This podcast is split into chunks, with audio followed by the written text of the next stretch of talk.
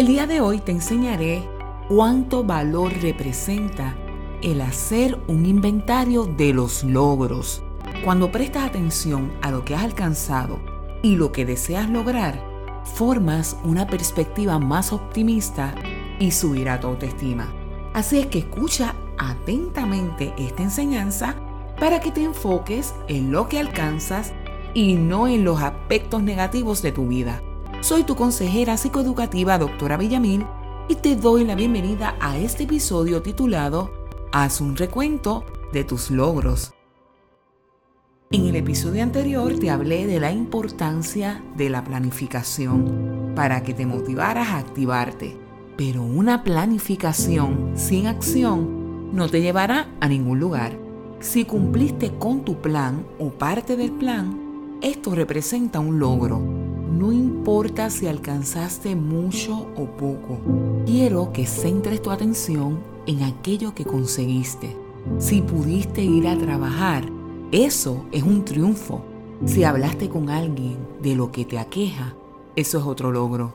El acudir a una iglesia, orar o leer la Biblia es una victoria. A veces solo tomamos en cuenta los acontecimientos grandes o aquellos que se asocian con el éxito. Pero si estás deprimido, el poder salir de tu cuarto es un gran adelanto. Cualquier acción que realices para sentirte mejor es un avance. Por lo tanto, date crédito si has podido hacer ciertas actividades. Por más simples que parezcan, estas representan un logro. Felicítate cuando te bañes, te vistas, te laves la cara, comas, camines, duermas, vayas a trabajar, cuides a tu mascota, hables con alguien de tus sentimientos o si recoges tu casa o parte de ella. No minimices todo lo que alcances, por más sencillo que parezca. Así es que haz una lista de tus logros diarios y revísalos antes de dormir. Eso te dará una sensación de poder y de fortaleza. Asimismo, te recomiendo que hagas este ejercicio. Examina cómo te condujiste, qué hablaste, qué pensaste los días que te sentiste mejor durante la semana pasada. Entonces procura hacer de nuevo lo que te funcionó y te alejó de la depresión, porque esas acciones representan los esfuerzos que has hecho para superar tu estado emocional. No te desalientes por lo que no consigues. Tampoco te desanimes si tienes momentos de recaídas, porque esto te hará sentir derrotado y frustrado.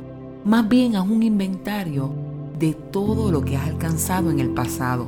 Al hacer esto, le vas a dar un mensaje a tu cerebro. Este es que si pudiste hacer X o Y cosa antes, lo puedes hacer también ahora. Cree que puedes. No pienses que todo está perdido. No te sientas acabado.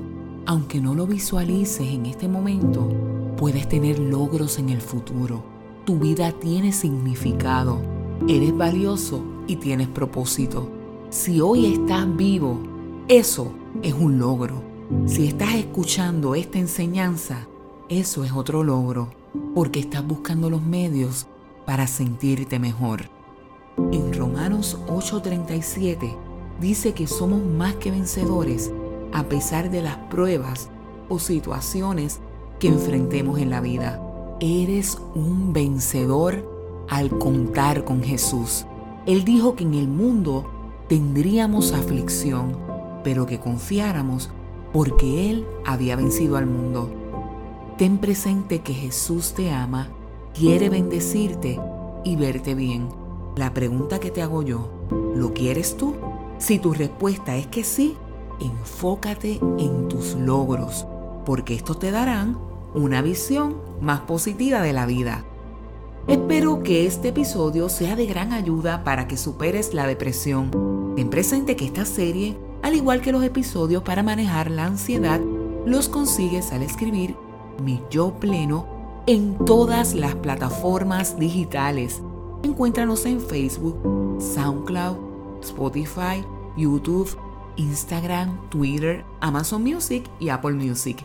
También me puedes escribir a mi email para saber cómo te está ayudando toda esta información.